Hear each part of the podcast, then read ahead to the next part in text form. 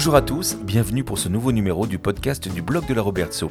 Et voici déjà le dernier numéro de notre série consacrée aux élections législatives des 12 et 19 juin 2022, avec des entretiens des candidats qui se présentent à vos suffrages dans la troisième circonscription du Bas-Rhin, qui comprend, je vous le rappelle, les quartiers de la Robertso et Cronenbourg à Strasbourg, ainsi que les villes de Schiltigheim, Eunheim, Bischheim, Souffleweiersheim et Reichstätt.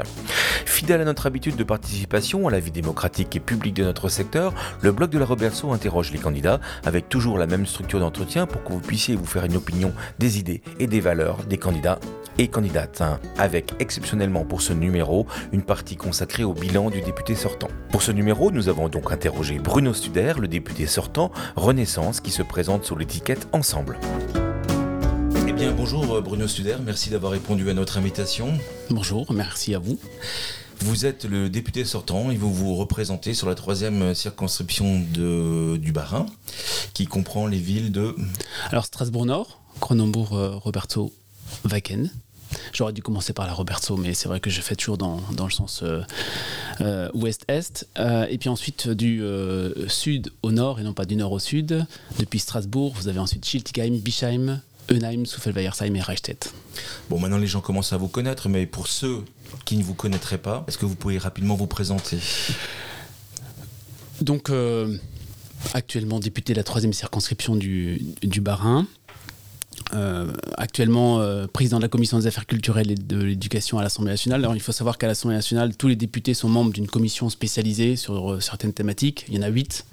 Et donc j'étais président, enfin je le suis encore, mais le mandat touche à sa fin. Donc président de la commission des affaires culturelles, de l'éducation, du sport, de l'enseignement supérieur, de la recherche, de la vie associative, de la jeunesse. Donc particulièrement actif sur ces sujets pendant le mandat.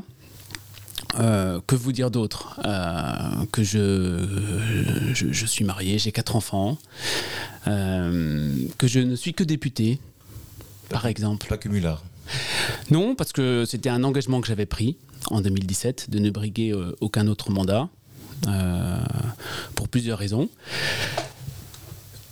Voilà, à part mon mandat de député qui est extrêmement intéressant. J'ai la chance d'être euh, d'être musicien, parce que je fais de l'alto.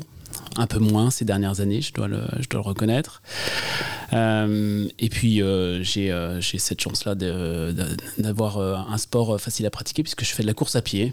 Voilà, ce qui me permet de décompresser quand on en a besoin de parcourir le, la circo à pied, c'est ça? Oui, alors on a la chance à Strasbourg et j'ai la, la, chance d'habiter dans ce qu'on appelle le parc naturel urbain qui permet de, profiter quand même de, voilà, de parcours euh, qui euh, sont assez remarquables quand on compare avec, euh, avec le reste de la France parfois. Professionnellement, avant d'être député, vous étiez? Alors, j'étais, je le suis encore, puisque ça reste mon métier. C'est un métier que j'avais choisi, que j'ai exercé avec beaucoup de, de, passion, parce que vraiment, c'était le métier que je voulais faire depuis que j'étais tout petit. J'étais professeur, je, je, suis encore, mais je suis en disponibilité actuellement. Professeur d'histoire-géographie, avec une petite casquette franco-allemande, puisque j'ai euh, enseigné dans les sections européennes, dans les sections à Bibac. Et j'ai à peu près fait tous les types d'établissements euh, qui peuvent exister en France. Et le dernier, c'était euh, dans, dans le collège de Cronenbourg. Alors pourquoi vous représentez aujourd'hui? Eh bien, parce que j'ai encore de bonnes idées. je, rigole parce que j'ai fait beaucoup d'interventions dans les classes de la circonscription. Euh, et c'est souvent la, question qui revient, c'est les élèves demandent euh, mais pourquoi est-ce que vous êtes présenté? Alors je dis mais écoutez, euh, parce que quand on fait de la politique, et je partage cela avec les autres candidats, c'est parce que je pense au fond que j'ai des bonnes idées. Alors, et une partie de, ces idées, une grande partie, je les partage avec le président de la République, donc je m'inscris sans aucun, sans aucun doute dans, dans son programme et dans les idées qu'il a pu développer pendant la campagne électorale. Et j'ai euh, euh, voilà, encore euh, le, sentiment qu'il me reste des, choses à faire, à faire avancer sur certains sujets qui me sont particulièrement, particulièrement chers. Le, rôle d'un député, c'est bien de faire la loi et de contrôler la politique du gouvernement. Voilà, c'est les deux grandes missions qui sont fixées par la Constitution française. Alors c'est vrai que souvent les gens retiennent avant tout le, vote de la loi, mais on contrôle effectivement l'action du, du, gouvernement via un contrôle de l'administration Ce qui peut euh, m'amener, euh, lorsque j'en suis saisi, à euh, me rapprocher de l'éducation nationale lorsqu'il n'y a pas d'AESH à tel endroit, lorsqu'il y a des professeurs qui ne sont pas remplacés à tel endroit, ce qui peut me conduire à me rendre en prison pour voir comment les détenus sont détenus. Justement, si les conditions de détention sont, sont, celles auxquelles, ils ont droit. ça, me permet de, faire des points réguliers avec, avec les autorités de l'État, notamment la préfecture, sur des sujets euh, de tranquillité publique, d'hygiène publique. Quand on parle tranquillité publique ou sécurité publique, moi j'ai été très actif sur la question des rodéos, qui euh, sont un, fléau pour euh, les habitants de certains quartiers. Ça le reste, malgré la loi que, j'ai fait voter avec quelques collègues. Mais je suis très très, je suis de très près effectivement son application parce qu'une fois que la loi est votée, encore faut-il qu'elle soit appliquée. Alors bien entendu, c'est pas parce que la loi existe que tout le monde la respecte. Ça, c'est vrai pour n'importe quelle loi et pour n'importe quelle, quelle, quelles infractions qui sont commises. Voilà. Euh, ce qu'il faut bien comprendre, c'est que les, la majorité des lois sont proposées par le gouvernement. Les projets de loi. Les projets de loi, bien sûr. Enfin, les projets de loi sont proposés par le gouvernement parce que c'est lui qui mène la politique de la France. Et vous, euh, en tant que député, vous avez des, ce qu'on appelle des fenêtres, hein, c'est-à-dire des, des niches parlementaires. Des niches parlementaires. Je ne vais pas dire niche parce que je trouve c'est le terme un peu plus géoratif, mais oui, pourquoi pas. Dans le jargon, c'est comme ça qu'on appelle. Des niches dans lesquelles vous pouvez faire des propositions d'initiative euh, de députés. C'est bien ça? C'est ça. Alors, les groupes d'opposition ont, des, des, journées euh, réservées, effectivement. Nous-mêmes, on a parfois des semaines réservées, puisque nous sommes le groupe majoritaire, ce qui permet de proposer. Euh, donc, effectivement, je parlais de la proposition de loi Rodéo, qui était la première sur laquelle j'ai beaucoup travaillé avec certains collègues. Et puis, j'ai eu la chance de faire euh, euh, deux propositions de loi qui ont été, qui ont été inscrites à l'ordre du jour de l'Assemblée nationale, ce qui est. pas courant en fait lorsqu'on est, on, est un député du groupe majoritaire, surtout lorsqu'il s'agit d'un premier mandat. Une première loi qui est, qui est venue protéger les enfants influenceurs, les enfants youtubeurs, sont ceux dont les parents peuvent euh, euh, profiter de la notoriété pour euh, voilà, faire de l'argent, du placement de produits. En fait, ce sont ces enfants que les parents mettent en scène dans des vidéos après pour les faire circuler sur les plateformes de partage de vidéos ou sur les réseaux sociaux. Donc la loi est venue rappeler que ces enfants sont dans une relation de travail et que à ce titre-là, euh, l'argent qui est généré, il doit être pour eux, que à ce titre-là, il y a des horaires de travail qui sont euh, très stricts s'agissant d'enfants, que à ce titre-là, il faut une autorisation des parents. On va pas refaire la loi, mais effectivement, vous avez proposé cette loi et la seconde. Et la seconde qui, va, qui vise à, rendre la préinstallation sur tous les appareils euh, qui permettent d'accéder à Internet d'un contrôle parental préinstallé euh, non pas préactivé, mais préinstallé. Ça veut dire que demain, euh, lorsque vous, allumerez votre téléviseur connecté, votre smartphone, si vous voulez par exemple le donner à votre enfant, on vous proposera systématiquement d'activer un contrôle parental simple d'utilisation. Alors ma deuxième euh, question, c'était euh, comment envisager votre... Ma troisième question, c'était comment envisagiez votre rôle de député? Alors j'ai un peu ma réponse à ça quand même, parce que... À temps plein. parce que vous avez quand même un mandat derrière vous, euh, et qu'on peut un peu comparer par rapport à ce qui s'était fait avant, par André Schneider par exemple. Donc André Schneider, alors il y a un site qui s'appelle mondéputé.fr que je vous invite à consulter parce qu'il est indépendant, mais qui plutôt... On le connaît bien. ah, vous le consultez, c'est votre... non, non, non parce que non, mais on, regarde de temps en temps, même si euh, ça, peut se, tout se discute hein, de toute façon. Hein. Euh. Oui, oui, oui. Bon, après c'est un bon résumé, c'est un moyen simple et didactique d'arriver à un certain nombre d'informations.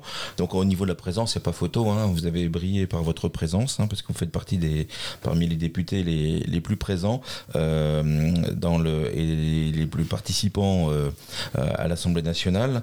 vous avez fait moins de questions écrites que André Schneider, mais c'est un peu normal parce que lui était dans l'opposition, vous étiez dans la majorité.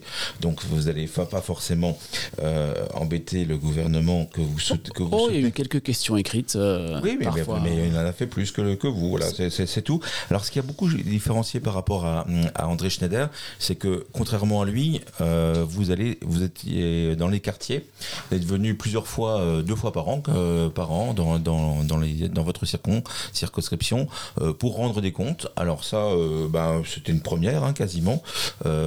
Alors des fois ça se passait plutôt bien, des fois ça, plus, ça passait un peu plus euh, rock'n'roll, comme on dit, non? Et, alors forcément, quand euh, j'ai fait euh, ces réunions semestrielles au mois de janvier 2019, alors qu'on était en pleine crise des Gilets jaunes, évidemment que ce sont des réunions qui ont été particulièrement, particulièrement denses. De la même façon que lorsque j'en ai fait au moment où il y avait la réforme des retraites, là aussi, eh bien, ça, ça, fait partie de ces moments, mais mais dont je garde, vous savez, le cerveau est quand même toujours ainsi fait qu'il garde des bons souvenirs. Donc je garde forcément des, bons souvenirs parce que ce sont des, moments de confrontation démocratique. vous savez, moi, avant tout, dans, moi, j'envisage mon rôle de député de, comme étant avant tout celui d'un amoureux de la démocratie. Voilà. Euh, et, j'aime ces moments euh, de confrontation d'idées, mais pas simplement de moi avec les gens qui sont dans la salle, mais aussi des gens qui sont dans la salle. Parce que sur plein de sujets, vous savez, on est interpellé pour nous disant il faut faire ceci, il faut faire cela. Et moi, je réponds souvent aux gens, mais venez aussi à une réunion publique, non pas pour m'interroger. Moi, bien entendu, je réponds lorsqu'on m'interroge, et parfois, il y a des désaccords qui sont, qui sont euh, clairs avec les gens qui sont dans la salle. Voilà, ça fait partie euh, de la démocratie, mais ça permet aussi de se rendre compte parfois de, ce que pensent les autres. Euh, et, j'ai fait aussi ces réunions pour cela. J'ai fait ces réunions aussi, bien, entendu, parce que je suis arrivé en 2017 dans la vague, euh, dans la vague Macron et que j'avais aussi cette responsabilité-là d'avoir une proximité que je n'avais pas jusqu'alors, puisque je n'étais pas un élu local. Donc ça a été un travail de, voilà, de, de, de, de, fonds aussi que de venir aussi tous les six mois. Il y a eu beaucoup, beaucoup de participation au départ, puis après c'est un peu, un peu stagné. Pour, euh, alors en tout cas sur la Roberto, sur les autres réunions je peux pas, pas juger, mais sur la Roberto, on était sur une participation de 20-30 personnes à chaque fois.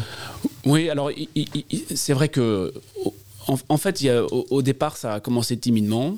Euh, parce que c'était aussi nouveau et que euh, c'est pas forcément tout, le monde n'a pas forcément euh, cette envie d'aller à une réunion politique. Il faut se dire, les choses. Ensuite, il y a eu euh, l'actualité politique importante effectivement avec la crise des gilets jaunes, et puis la réforme des retraites qui a fait venir aussi des gens parce qu'il y avait besoin d'avoir des explications. Et puis après, vous savez, comme toute structure d'action collective, les partis politiques, ils ont souffert de, de, de la Covid parce qu'effectivement, là, euh, les gens euh, qui avaient commencé à prendre l'habitude, euh, parfois l'ont perdu. Peut-être aussi le, format de réunion, c'est aussi ça qu'on a essayé d'interroger parfois à un moment donné. C'est vrai que ça peut être laborieux pendant, pendant, quand je dois expliquer les 30 ou 40 lois qui ont été votées si, pendant les six derniers mois qui sont passés.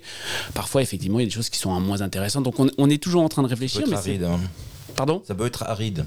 Ça peut être un peu aride. Mais euh, en, même temps, le, job de député, il peut être parfois très très aride. Vous saviez, vous parlez des présences dans l'hémicycle. Moi, je dis toujours aussi, euh, bon, c'est vrai qu'il y a toujours cette image de l'hémicycle euh, parfois à moitié ou trois quarts vide, beaucoup moins qu'avant, ceci dit. Et puis quand l'opposition, ils sont quatre, vous avez besoin d'être cinq hein, pour débattre. Hein. Vous n'allez pas arriver à 300 pour quatre qui sont présents dans l'opposition. Et ça, ça arrive aussi parfois qui est trois ou quatre députés de l'opposition. Donc, euh, et parfois aride parce que parfois il y a aussi des guerres d'amendements. Hein, c'est presque de la guerre de position. C'est euh, on change une virgule, on change un, tiret pour. Euh, oui, j'invite les, auditeurs à, regarder le reportage qu'on avait fait quand on vous avait un, suivi pendant 24 heures de, Strasbourg à, Paris. Effectivement, le rôle du député ne se joue pas que dans l'hémicycle. mais est-ce que dans ces réunions-là, vous avez changé d'avis suite à l'interpellation d'un citoyen? Est-ce qu'il y a un sujet sur laquelle vous pouvez me dire tiens, je pensais ça, finalement j'ai varié ma position Oui, alors notamment parce que j'ai parfois fait des réunions thématiques aussi. Alors maintenant, vous me demandez un souvenir comme ça, euh, euh, et, j'ai après le Nouvel An 2019-2020 euh, où il y a eu d'énormes violences urbaines, etc., des, contre les sapeurs-pompiers. Une réunion à la Cité de Lille, hein, si je ne Alors j'en ai fait plusieurs, effectivement. J'avais euh, euh, euh, invité les habitants à venir faire une réunion, cette fois-ci où il y avait différentes propositions qui étaient mises sur la table. Euh, où je disais voilà, voilà qu'est-ce que vous pensez du couvre-feu? Voilà, les gens très largement euh, avaient dit ok un couvre-feu pour les mineurs, oui on pense c'est intéressant. Beaucoup plus partagé par exemple sur l'interdiction des pétards, c'était 50-50. Et moi j'avais aussi mis sur la table euh, voilà on peut mettre on peut mettre en jeu les allocations familiales à un moment donné, parce que c'est quelque chose qu'on entendait beaucoup, qui, qui, avait presque fini par me, convaincre que c'était quelque chose qui était partagé par la majorité de la population.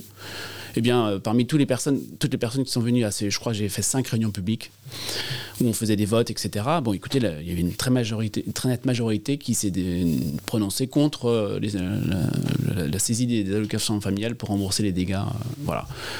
Ça fait partie des choses sur lesquelles, voilà, j'ai pu changer d'avis parce que euh, euh, je me suis aussi rendu compte que c'était un avis qui, euh, qui, n'était pas partagé.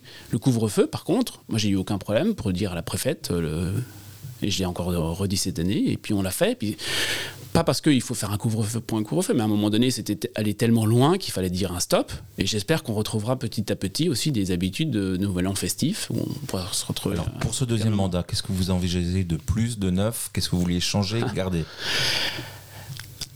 Dans le rôle de député, hein. Dans, je ne parle, du programme, mais dans le rôle de député. Votre manière d'être, votre relation que vous pouvez avoir avec les habitants. Alors c'est vrai que j'ai eu un mandat très parisien dans, dans le premier mandat. Euh, j'étais président d'une commission, donc j'avais des présences euh, euh, indispensables à Paris, que ce soit dans l'hémicycle, mais pour rencontrer aussi tous les acteurs des différents milieux. Parce que quand vous êtes une présidente d'une commission, tout le monde veut vous rencontrer, puisque vous êtes celui qui est en charge de contrôler l'action du gouvernement sur les sujets comme la culture, comme l'éducation. Donc j'ai été sans doute à certains moments trop à Paris, mais c'était aussi euh, lié à, la fonction que, j'avais. Donc moi je pense euh, d'ailleurs euh, que, les responsabilités au sein d'une majorité doivent tourner. Donc si jamais je devais amener à être réélu député, je, ne ressolliciterais pas de présidence de commission parce que je pense que c'est important. de la même façon que ici je me suis attaché à ne pas me présenter à d'autres élections parce qu'il y a des militants qui veulent aussi s'engager en politique, avoir des places sur les listes, etc. Donc, et c'est vrai aussi dans un, au sein de l'Assemblée nationale. Donc certainement euh, être euh, euh, moins à Paris et peut-être plus ici et, pour avoir plus le temps parfois d'échanger avec les habitants dans des au-delà des réunions que j'ai pu faire pendant les six mois, il y a des actions de porte-à-porte que j'ai fait mener par des, par des, des collaborateurs, mais c'est jamais pareil de voir le député en vrai et lui-même que de voir ses collaborateurs. Voilà. Est-ce que cette expérience vous a changé? Oui, euh, euh, évidemment. D'abord, j'ai 50 plus. Ah, ça, c'est. c'est mathématique euh, là-dessus. C'est hein. mathématique. non, mais c'est évidemment, de toute façon, vous ne pouvez pas. être député de la France, avoir vécu ce qu'on a vécu et, ne pas avoir changé. Peut-être. Dans votre attitude, dans vos comportements, dans, dans vos réflexes. Mais avant, j'étais pas, j'étais pas élu.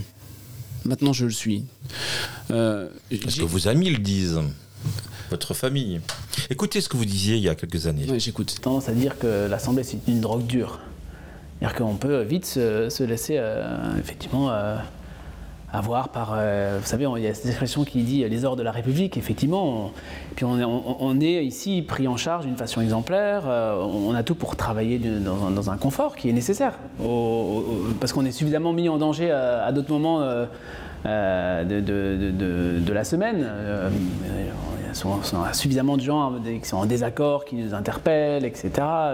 Le monde politique, c'est pas un monde de, bisounours. Hein. Il y a des rivalités fortes avec parfois des on, lit tous des commentaires sur les réseaux sociaux qui sont parfois difficiles et donc on, a besoin aussi d'être dans euh, des, bonnes dispositions pour, euh, pour faire ce travail qui est celui de voter la loi.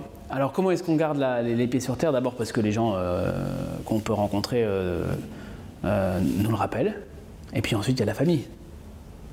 Il y a la famille parce que... ils sont sans pitié Sans pitié. Sans pitié et ils ont raison. Et euh, je me réjouis, moi aussi, du fait que ce non-cumul des mandats nous permette, à un moment donné, d'avoir une respiration personnelle. Parce que sinon, euh, on se laisse enfermer dans cette vie et puis on n'a plus rien d'autre. Et alors, à ce moment-là, si on n'est pas réélu, on arrête de vivre. Est-ce que vous continuez à vivre? Oui, j'ai continué à vivre. Oui. Et euh, j'ai tenu sur. Vous savez, l'histoire du non-cumul, c'est dur. C'est dur parce qu'à un moment donné, quand vous n'êtes pas en campagne, vous n'existez pas médiatiquement, par exemple. Je l'ai vécu plusieurs fois sur les élections municipales, départementales, régionales, européennes. Quand vous n'êtes pas vous-même candidat, vous n'existez pas. Que d'autres existent pendant ce temps-là. Donc euh, il faut résister à cette tentation. Ensuite, parce que euh, quand vous avez envie d'agir, euh, effectivement, quand vous n'êtes que député, entre guillemets, vous n'avez pas de pouvoir exécutif. Mais en même temps, je pense que c'est une clarté à laquelle je tiens beaucoup. Il y a des choses sur lesquelles je n'ai pas peur de dire aux gens, ça n'est pas ma compétence. Je peux vous aider, je vais interpeller l'élu qui est en charge de cette question-là mais ça n'est pas ma compétence. Je, suis là pour voter la loi. Je suis très étonné quand même de la méconnaissance euh, de nos institutions, comment ça marche, euh, le conseil départemental, euh, le conseil régional, quelles sont leurs compétences, le conseil métropolitain, etc. Alors peut-être que les, institutions sont, trop compliquées, peut-être que c'était pas une promesse de Macron de rénover, de rénover les institutions. Si, si, absolument. D'abord, il y a une réforme constitutionnelle qui a été qui n'est pas allé au bout. Ça fait partie de ces quelques réformes qu'on n'a pas réussi à, qu'on n'a pas à, mener jusqu'à terme. Voilà. Bon, il y a eu, euh, c'était à l'été 2018. Vous avez ce qu'on appelle l'affaire Benalla. Euh, puis vous avez euh, une partie de l'opposition qui joue le pourrissement de la réforme. Et donc ensuite, on n'a pas réussi à, aller. Mais ça ne nous a pas empêché d'innover sans réformer la Constitution. La Convention citoyenne pour le climat, on peut le critiquer. Comme toute création humaine, elle est perfectible mais c'est une vraie innovation démocratique. Alors là, on passe directement au point fort, au point faible du mandat. On peut y aller directement. Hein. Euh, de ce mandat, qu'est-ce que vous gardez pour vous et qu'est-ce que vous gardez euh, à améliorer? Ah, C'est quand même un exercice compliqué de faire son, son bilan. Alors, vous savez, euh, moi, je suis un. Je, je... je, vais vous aider, mais allez-y. Je, je m'en doute. non, d'abord, ce dont je suis quand même très fier, c'est d'avoir fait euh, avancer un certain nombre de sujets qui, étaient particulièrement importants pour moi sur le numérique. Euh, moi, j'ai toujours euh, été très frappé par l'exercice de mon métier à, Cronenbourg sur la question des fausses informations, sur la question du complotisme, sur la question de. Vous pensez que cette loi sur les. Alors, ça s'appelle la liberté d'information ou c'est. Contre la manipulation d'information Voilà. Oh non, c'est pas, une, pas une recette miracle. C'est juste. J'ai toujours d'ailleurs dit que euh, a été nécessaire dans les ajustements euh, euh, juridiques qu'elle porte, dans le rôle de, l'ARCOM aujourd'hui, du CSA à l'époque, etc. Sur, mais que l'essentiel était ailleurs. Ça n'empêche pas une CNews, par exemple, de déverser des, torrents de. Alors, c'est pas des fausses informations, c'est des sous-entendus, c'est plus subtil que ça. Vous mais savez, on a vu un candidat à l'élection présidentielle qui souhaite devenir euh, Premier ministre affirmer que Macron voulait faire de l'apprentissage dès l'âge de 12 ans et euh, le, faire relayer, etc. Donc, vous savez, euh, et, là, il n'y a, pas un sous-entendu. Donc, effectivement, il y a des. c'est pas un phénomène nouveau. ce, qui est, ce qui est nouveau, c'est le modèle de diffusion, c'est lié au modèle économique auquel il faut s'attaquer parce que c'est avant tout un business. Donc, la, hein. loi, la loi sur les fausses informations, vous en êtes fier? Oui, mais encore une fois, l'essentiel, c'est euh, sur l'éducation média et l'information sur lesquelles j'ai pas réussi à assez avancer. Oui, moi, je pense aujourd'hui, je, je, je, l'ai dit euh, à qui de droit pendant un certain nombre d'années, j'ai dit, je pense qu'il faut en faire une matière. vous, vous, vous l'avez dit à qui? Je l'ai dit au ministre. À Jean-Michel Blanquer Oui, oui. Mais, mais, de la même façon que vous pointiez la méconnaissance des institutions, je pense qu'il faut vraiment faire aujourd'hui de, l'éducation euh, morale et civique et de l'éducation média à l'information une discipline à part entière. Je suis assez d'accord. Mais vraiment. Euh, moi, moi, parce qu'en plus de ça, c'était une respiration sympa pour moi. Je suis allé beaucoup, beaucoup dans les classes. J'ai fait énormément ça. Mais, euh, et, les, euh, et en plus de ça, j'avais une bonne matière première avec la loi sur les enfants influenceurs parce que les, gamins étaient passionnés de voir ce que pouvait faire la loi. mais ça fait partie des choses sur lesquelles il faut avancer. Voilà, on a réussi, j'ai réussi à obtenir la création du CAPES informatique, de l'agrégation informatique. Je pense que c'est une bonne chose. On, on, a fait un certain nombre de choses, mais l'éducation média l'information, je pense qu'on n'est pas du tout allé assez loin. Après, sur. Euh, bah, je ne vais pas vous dire que je ne suis pas un peu fier des, deux lois que j'ai fait voter, parce que ce sont des premières mondiales, quand même. Euh, peut-être euh, sont-ce des sujets périphériques, mais n'empêche que s'agissant du travail des enfants sur Internet, donc de cette loi sur les enfants youtubeurs, je pense qu'il était important que la France rappelle à tout le monde que le travail des enfants c'est interdit sauf dérogation, y compris sur Internet. Bon, alors moi j'ai des, des, militants très gentils avec moi qui m'ont dit oh ça là c'est une loi historique je ne sais pas si c'est une loi historique, mais en tout cas, elle a eu, elle a eu des répercussions mondiales. Parce que j'ai vu des articles très rigolos, par exemple, des articles de, journaux japonais. Et est-ce qu'il y a son pendant en Europe? Pardon? Est-ce qu'il y a son pendant en Europe? Non, il n'y a, pas, a pas son pendant en Europe parce que d'abord, euh, l'encadrement de l'activité euh, professionnelle des enfants a, déjà des, différentes, euh, différents visages euh, ailleurs en Europe. Mais en tout cas, c'est euh, quelque chose que j'ai pu présenter au, corps diplomatique et consulaire ici à Strasbourg. Ça suscite beaucoup d'intérêt, de la même façon que la, lutte contre l'accès à la pornographie ou au contenu violent qui, est portée par la deuxième loi sur le contrôle parental, cette fois-ci, effectivement, suscite des, des, prises de position, y compris au sein du Conseil de l'Europe. Donc ça fait partie des sujets quand même que j'ai j'ai réussi à faire avancer. J'en suis quand même, je vous, je, vous le dire, assez fier. Parce que... Et puis un autre sujet qui, qui, concerne quand même le quotidien de pas mal de personnes qui sont sur les punaises de lit. Alors je sais que peut-être euh, on se moquait un peu du fait de vous occuper d'une loi qui est bon, voilà. Mais très honnêtement, c'est un vrai sujet de santé, de, de, de santé publique.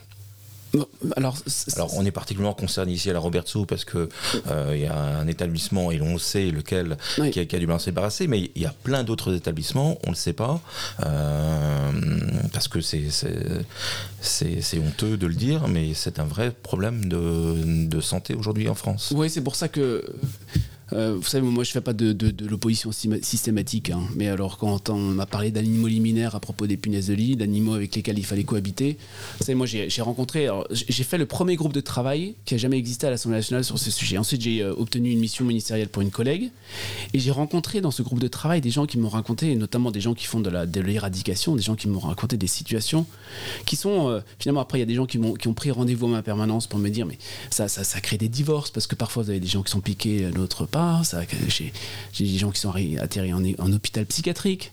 J'ai une entreprise d'éradication qui m'a raconté une fois euh, rencontre, arriver chez une personne avec les chiens renifleurs là. Mais, et, la personne, elle dormait en combinaison de plongée.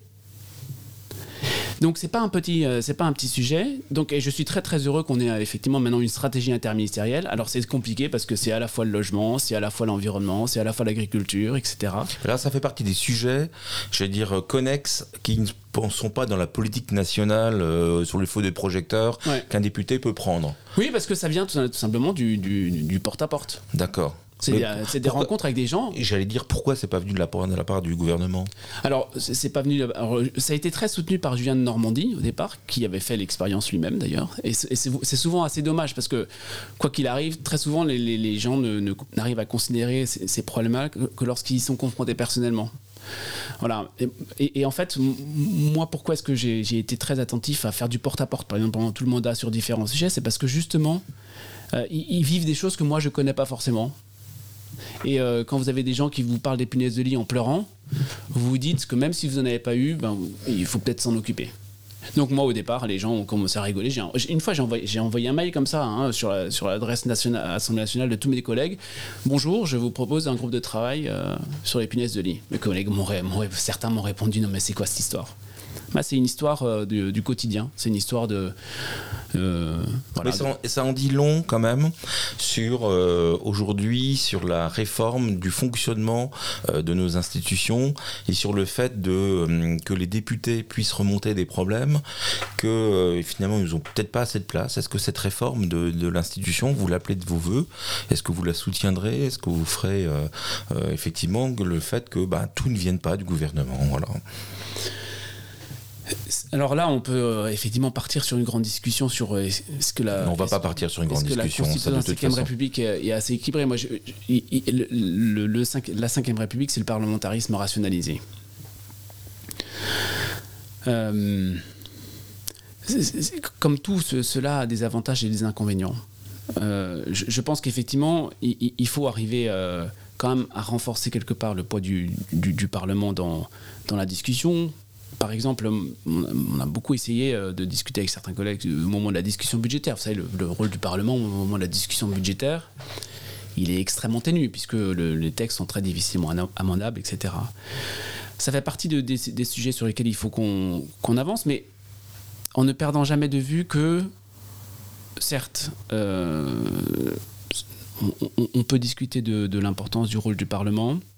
Vous voyez où je en venir Allez-y alors.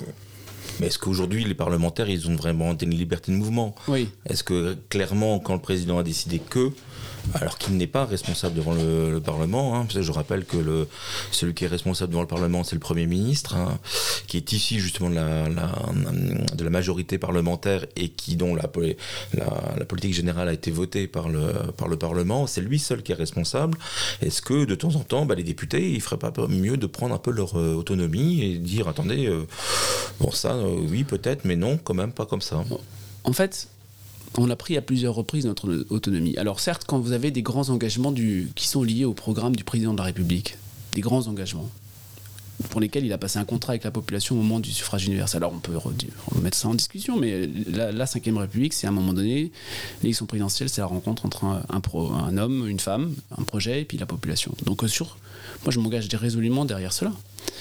Mais il y a des sujets sur lesquels on, euh, a eu des désaccords euh, avec l'exécutif pendant le quinquennat. Et alors c'est important effectivement de, dans les votes contre, j'ai pas, pas vu énormément de votes contre hein, dans vos dans vos dans vos ah dans, l'ensemble de vos votes. Hein. Alors parce que parce que si on résume le, la discussion parlementaire au, au, vote contre, moi effectivement j'assume avoir très peu voté contre j'ai pu voter contre quand effectivement vraiment ça allait. Euh, j'ai voté contre euh, la position de, mon groupe et du gouvernement sur la loi sur les langues régionales. Euh, au moment du, d'un des nombreux projets de loi sur la gestion de la crise sanitaire, j'avais voté contre une période qui me semblait être trop longue pour revenir devant le Parlement. Voilà.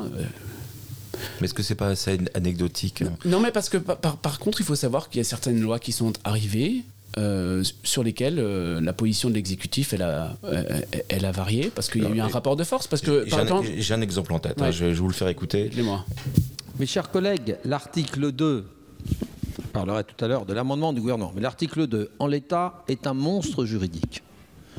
C'est un monstre juridique puisqu'au fond on réinvente ce qu'on appelait au 19e siècle les classes sociales dangereuses. Voyez la présomption de culpabilité et ce texte est fondamentalement anticonstitutionnel, puisqu'une autorité administrative va priver un individu de sa liberté de circulation et de manifester au motif qu'il y a une présomption. On va lui interdire hein, euh, des raisons sérieuses de penser mais qui apprécie les raisons sérieuses, l'autorité administrative, oh ben allons-y, de penser que son comportement constitue une menace d'une particulière gravité pour l'ordre public. Mais où sommes-nous, mes chers collègues? Mais, c'est la dérive complète. Non, non, c'est pas du violon, chère madame. Hein? Parce que le jour où vous aurez un, un gouvernement différent, vous verrez, et quand vous serez dans l'opposition avec euh, une droite extrême au pouvoir, vous verrez, mes chers collègues, alors, c'est une pure folie que de voter ce texte, une pure folie. Alors réveillez-vous. C'est Charles de Courson, député de la Marne, euh, à propos de la loi anti-casseurs à mm. l'époque des Gilets jaunes, euh, qui voulait euh, faire que les préfets, autorise ou non les manifestations en fonction de la personne qui demande. Non, c'était euh, pour euh, dire que les préfets avaient euh, la possibilité d'interdire à certains individus d'apparaître en manifestation, ce qui était une des décisions administratives, donc susceptible d'être attaqué en justice administrative, y compris en référé suspension, etc. Donc il ne faut pas non plus... bon, Monsieur de Courson est un, un grand parlementaire. Fils de résistant? Oui, et a priori euh, pas un anarchiste. Oui, hein. mais bon, vous savez.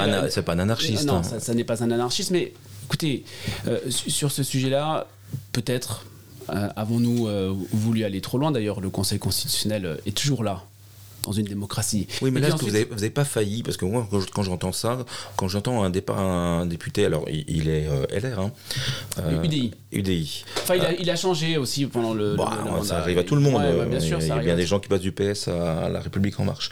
Euh, et il, est, il est quand même, quand on entend ça, réveillez-vous, quand on a un fils de résistant qui vous dit attendez, voilà, bah, j'ai coupé, hein, j'ai pas pris l'intégralité. quand vous dit ça, est-ce qu'on se dit pas tiens, là, mon le contrôle du gouvernement, je le fais, je le fais pas. Alors on est sur une loi emblématique, sur un, un moment de tension, parce que là le, Parlement, il n'a pas tout son rôle à jouer et ne pas laisser en dernier cas le Conseil constitutionnel, parce que De Courson a raison si demain euh, on avait des extrémistes qui arrivaient au pouvoir, ils avaient tout, tout lieu d'interdire des manifestations de personnes qui étaient susceptibles pour des raisons totalement vagues. D'abord, encore une fois, c'est une des décisions administratives qui peut être attaquée en justice de la même façon qu'une. Non, mais. la justice administrative, c'est un peu compliqué quand même aujourd'hui. Hein. Très favorable au pouvoir, de ah, manière générale. Je, ne sais pas. De manière générale. C'est mon, mon avis. Hein, ah, c'est mon avis. Alors, c'est votre impression. Et c'est compliqué. C'est compliqué, ça coûte de l'argent c'est votre impression. Euh, écoutez, il y avait dans, les arguments euh, développés par Charles de Courson, il y a si jamais l'extrême droite arrive au pouvoir. Mais je vais vous dire un truc si l'extrême droite arrive au pouvoir, mais c'est, euh, ils, ils, faut des choses moi, je, bien plus importante que ça. Je parle de l'alerte et du rôle du député sur le, contrôle du gouvernement. Écoutez, on a, on a, eu la discussion au, sein de, notre groupe. Moi, sur l'interdiction pour certains individus extrêmement violents à apparaître en manifestation. C'était une loi qui était euh, donc euh, dite anti-casseur. Il faut se rappeler aussi de la violence de certaines personnes. Moi, je me suis engagé, j'ai voté ça. Je ne vais pas me cacher derrière mon petit doigt. Euh, parce que je, pensais important que des gens puissent continuer à les manifester sans avoir le risque d'être pris dans des échauffourées qui n'étaient pas de, petites échauffourées. Hein. C'était quand même pour certains de l'ultra-violence. Voilà, il y a, d'autres sujets sur lesquels parfois, vous savez, on a beaucoup parlé entre nous de euh, de, reconnaissance faciale. Euh, bon, ben, vous l'avez pas vu arriver euh, dans le texte parce qu'en interne, il y en a certains qui ont eu sur la reconnaissance faciale. des discours qui ne, sur lesquels ils se sont pas répandus après dans les médias. Moi, sur, sur l'application, anti-Covid, je fais partie de ceux qui, au départ, ont, demandé des précisions importantes au gouvernement. Euh, je ne m'en suis pas forcément ouvert de la même façon que je ne me suis pas euh, répandu sur, euh, sur la reconnaissance faciale et quelle avait été ma position. Vous savez, quand il y a des arbitrages internes à un groupe, moi j'en ai gagné quelques-uns. En plus, parce que j'étais président de commission, donc j'avais une voix qui pesait. J'en ai gagné quelques-uns.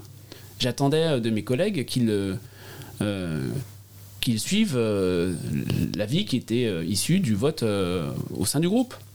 De la même façon, quand je perds, je m'applique cette même discipline dans les limites, bien entendu, de mon éthique. Euh, et euh, sur ce sujet-là, encore une fois, sur euh, le pouvoir donné au préfet d'interdire à certaines personnes d'apparaître en manifestation, ça n'était pas quelque chose qui avait dépassé, euh, dépassé euh, mon éthique. Euh, Alors sur votre traite, vous quand même vous parlez de, finalement de vous, hein, de tout ce que vous avez fait. de moi et des, idées, ouais. et vous parlez également de tous les sujets bah, qui ont un peu jalonné le, le, mandat. Et vous parlez par exemple de la géothermie. Hein, donc ça c'est un projet sur lequel qui a fait quand même trembler de trois maisons et de trois armoires en Alsace. donc vous êtes intervenu effectivement pour, pour interdire dire euh, pour stopper la géothermie. Euh, à regret, hein. Moi, vous savez, la géothermie, c'est quand même quelque chose dont, on va devoir reparler. Euh, j'ai pris l'engagement ici auprès des habitants de la circonscription qu'effectivement, ça ne pouvait pas se on ne pouvait pas redémarrer les travaux et que je ferais tout pour qu'ils ne redémarrent pas parce que c'est, enfin, je dire, le, niveau d'acceptabilité auprès de la population aujourd'hui, il est proche de zéro. Mais j'ai toujours dit, y compris dans la communication que j'ai fait, parce que j'ai fait beaucoup de lettres d'information pendant mon mandat, que la géothermie c'était un sujet d'avenir il faut tirer les leçons. On a commencé à les tirer en changeant le code minier, notamment avec mon collègue Vincent Thibault. Mais c'est un vrai sujet parce que la question énergétique, c'était quand même une des grandes, grandes, grandes questions sur lesquelles d'ailleurs, euh, euh, voilà, moi je m'inscris aussi dans le programme du président de la République, qui est cohérent, tout à fait la même chose avec euh, les programmes d'autres candidats. Oui, alors mais euh, à l'époque de des projets, hein, je pense que Robert Herman était président de, l'Eurométropole. Hein, ils sont tous quasiment tous votés euh, pour. je crois a Georges Schuller qui s'est abstenu. Mais euh, ils ont tous voté pour, malgré les mises en garde des associations. Et alors, le projet s'est mis en route.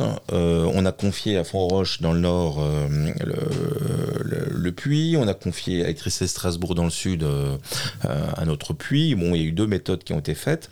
Mais le contrôle, c'est l'État. Le contrôle, c'est l'Adréal. Hein.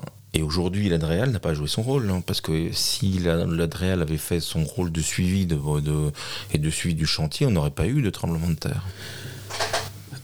Alors c'est le, problème aujourd'hui, c'est que c'est bien de venir intervenir après, mais si on avait enfin un État qui faisait jouer un peu son rôle plutôt que de jouer les pompiers en permanence en disant ah on n'a pas respecté ce qu'on a fait alors qu'on n'a pas réellement contrôlé, euh, qu'on était réellement en charge de le faire, euh, ça pose un problème. D'abord, l'État n'a pas été qu'un pompier dans cette histoire, puisqu'il a fait jouer un principe constitutionnel qui est le principe de précaution. Et par rapport à ça, moi je veux saluer l'action de la préfète Chevalier qui a décidé d'arrêter les travaux sans même avoir l'autorisation du ministère à l'époque. Hein. parce qu'on a fait pression, etc. Donc le principe de précaution à jouer, ça fait partie des sujets dont il faut tirer le leçon, effectivement, sur euh, euh, à qui est-ce qu'on confie, euh, dans, quel cadre juridique, quelles sont les obligations, quels sont les moyens de contrôle euh, qui sont mis en œuvre. Effectivement, il y a certainement des choses qui ont dysfonctionné, mais euh, le, cadre juridique tel qu'il existait était déjà très très protecteur en France par rapport à ce qui se fait dans d'autres, pays. Il l'est encore plus avec effectivement une sorte de nouvelle gouvernance qui est mise en place.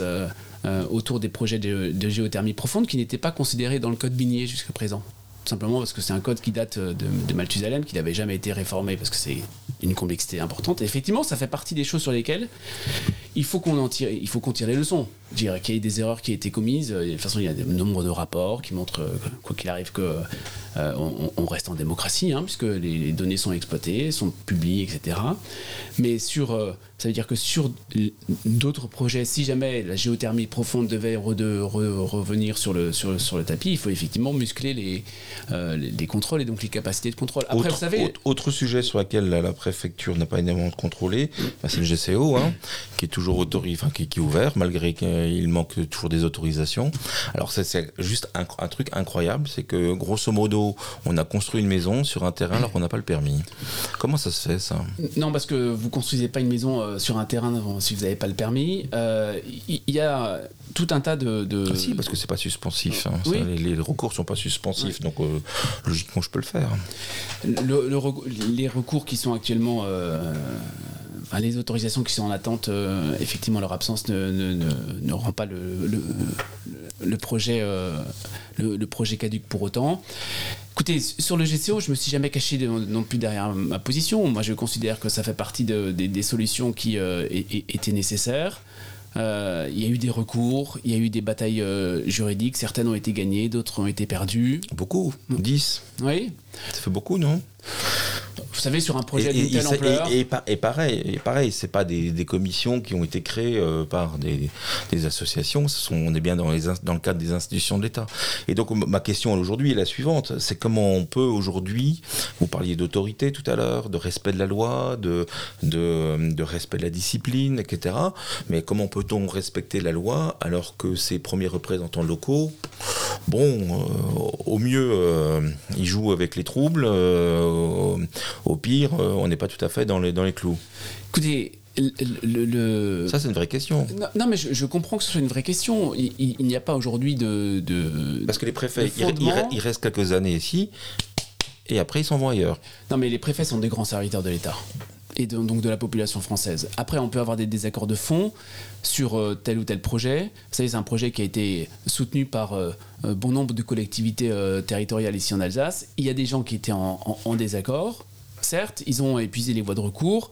Euh, actuellement, il n'y a pas de suspension euh, sur euh, l'utilisation de l'usage de cette autoroute, qui d'ailleurs remplit quand même en grande partie son rôle. C'est-à-dire que aujourd'hui, je ne parle pas de ça, je parle de, de, la, de la règle, parce que là, on est dans le, dans le cadre de la loi du député. C'est-à-dire qu'effectivement, il y a une loi, il y a mm. des recours qui sont possibles, et ben, ces recours sont là, et on a quand même. Ils ne sont pas suspensifs. On a quand même, ah oui, ils sont pas suspensifs, donc c'est bien, j'ai construit ma maison bah, sans mon permis. Il y, y, a des choses qui ont été suspensives, il y a des choses qui ont arrêté les chantiers, qui l'ont retardé.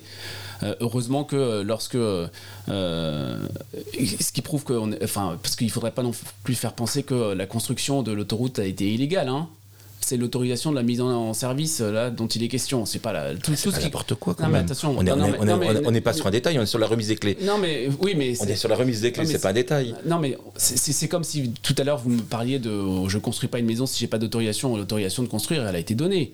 C'est euh, maintenant effectivement il y a une dernière marche euh, à, suivre. Après on est sur euh, un projet qui a aussi une dimension économique, mais il faudrait pas non plus faire passer la construction de l'autoroute comme étant illégale. La construction de l'autoroute, elle a été complètement légale, elle a été l'objet de nombreux recours. C'est pas euh, tout à fait l'exemple que vous donniez par rapport à votre maison sur un terrain. totalement, c'est pas du tout. Mais si, bien bah sûr, vous avez reçu votre permis de construire, c'est légal, c'est conforme au, poste ou au PLUI comme vous le souhaitez. Et, ah oui, mais euh, tout à l'heure vous sembliez dire que ah non, non, non, bien sûr que non. Vous avez vos voisins ont droit de recours, euh, ils sont pas d'accord avec votre projet, votre analyse, vous l'acclamez l'administration, il vous fait un recours. C'est c'est légal, c'est la loi. La construction c'est l'application stricte de la loi. la construction de cette autoroute, il ne faut pas essayer de faire, la faire passer pour quelque chose d'illégal. On peut la faire, on peut être en désaccord. Elle a été l'objet de. Je, ne parle même pas de ça. Je parle du respect de la règle. Est-ce que elle est à, sans faire de jeu de mots, elle est à géothermie variable? Non. Non, parce que l'ouverture de l'autoroute, euh, elle est encadrée par la loi. Il n'y a pas de suspension euh, que l'on qu'on peut opposer à cette ouverture. Donc, euh, maintenant je comprends, euh, de toute façon vous êtes un, un opposant aussi historique au, au, GCO et c'est normal que vous... Non, non, moi je, je, je euh, le GCO, je, pense que c'est une erreur, mais c'est une... Euh, moi ce qui m'intéresse c'est le parcours démocratique. Oui, mais le parcours démocratique, encore une fois, d'ailleurs cette autoroute elle a été repoussée à de nombreuses reprises parce qu'il y a un, un, parcours démocratique qui était, qui était complexe, qui a été à oui, mais, oui, mais ça a été suspendu. Ces parcours ne sont pas nés, la, sont pas nés la, la, sont pas sortis de la cuissage Jupiter. Ils ont été créés par des fonctionnaires, par des serviteurs de l'État, par des députés. Hmm. Donc on ne fait qu'appliquer la loi. je vais vous dire, heureusement que cette autoroute, une fois qu'elle a été construite, terminée, euh, validée, etc., après que voilà, on, connaît tout, Heureusement que cette autoroute, elle peut être utilisée aujourd'hui, qu'on n'attend pas euh, euh, une ultime décision qui d'ailleurs est, complètement à la marge permettez-moi de le dire, par rapport à ce que c'est que l'ampleur de ce chantier, la durée de ce chantier.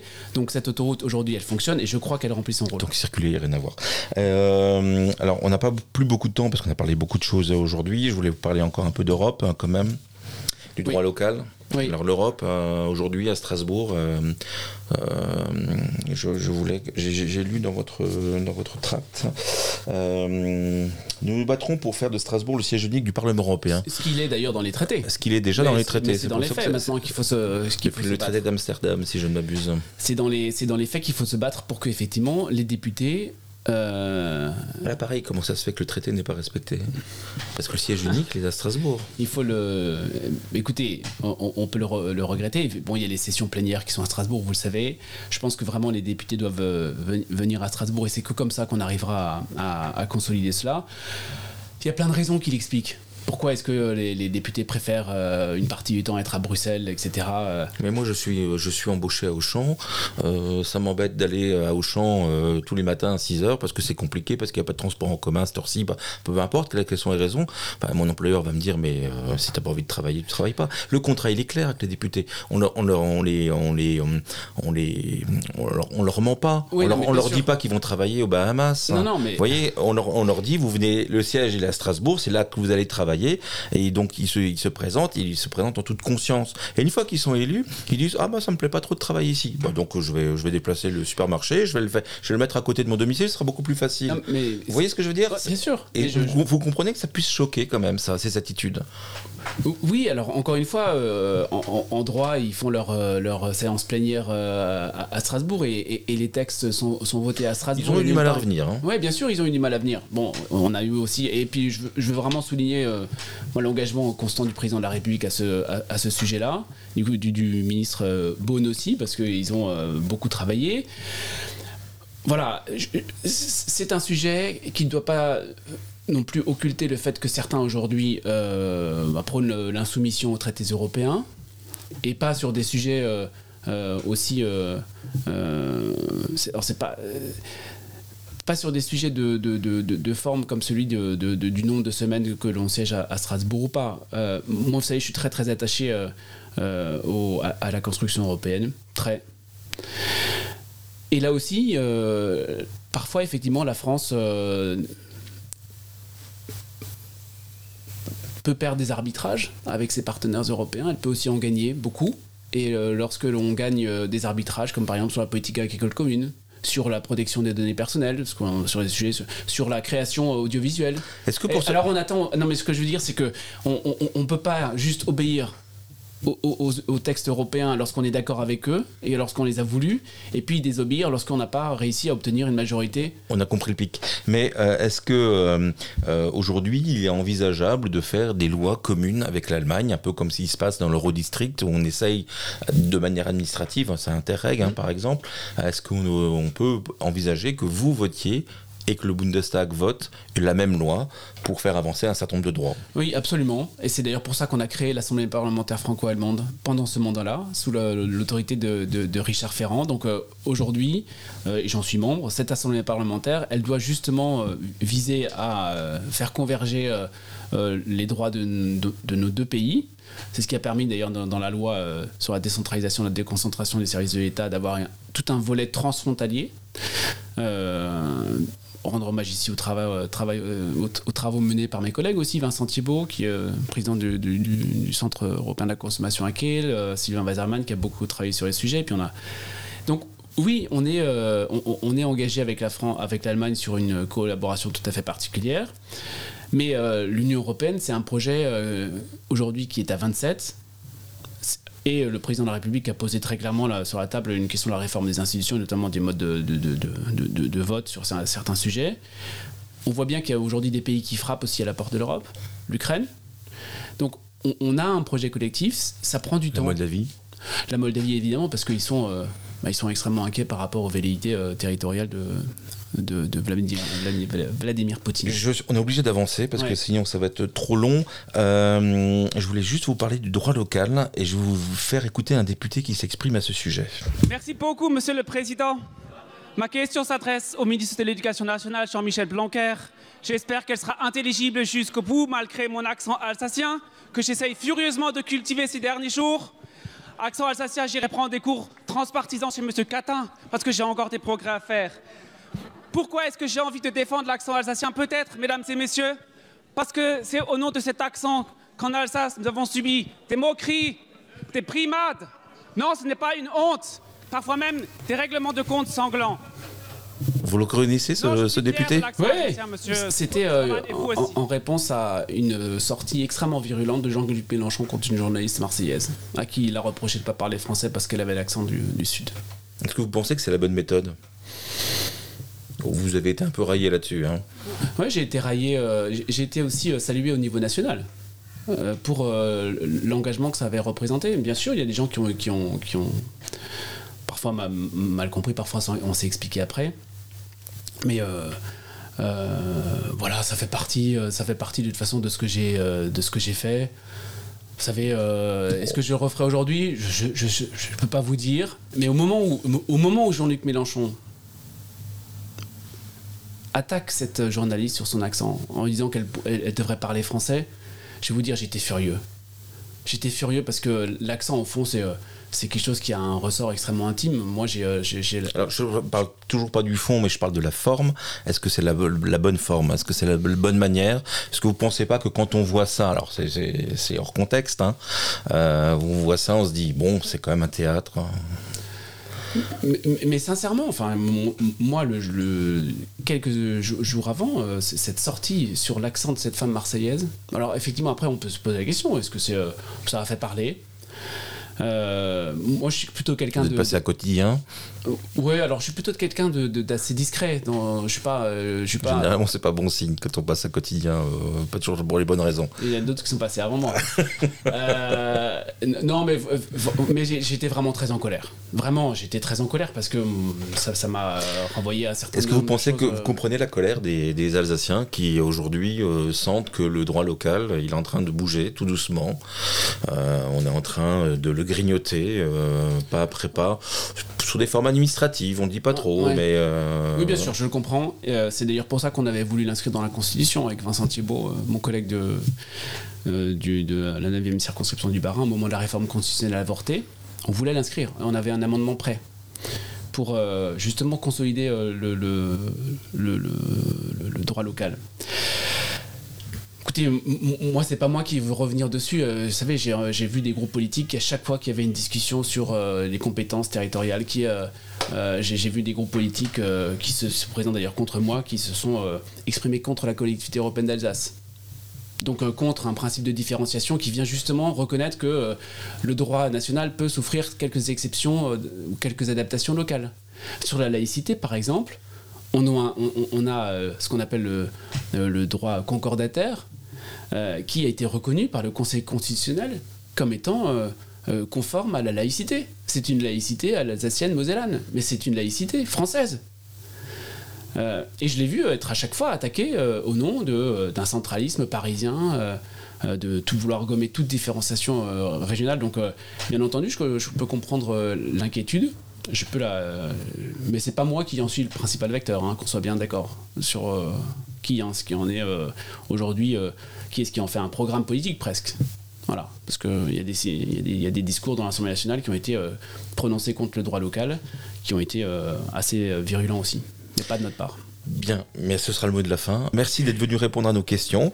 Euh, et donc les, élections législatives, le premier tour c'est le 12 juin. Et votre euh, suppléante euh, c'est Hélène, Hélène Hollenderer, qui est conseillère municipale à Schiltigheim, d'opposition. Hein? Non? D'opposition, d'opposition. Et ce sera votre député si un jour vous êtes nommé ministre. Oui, alors, vous savez, euh, dans l'extrait que vous parliez, dont vous parliez tout à l'heure, et je veux saluer par rapport à ça euh, Julien Normandie qui a dit qu'il allait se consacrer maintenant à sa famille, il était ministre de l'Agriculture, en disant qu'il avait beaucoup manqué à sa famille et sa famille lui avait beaucoup manqué. Donc, euh, c'est toutes ces décisions d'engagement, ce sont des décisions que je réserve à ma famille. Merci beaucoup, Bruno Studer, d'être venu au micro du blog de la Roberto et bonne campagne. Merci à vous.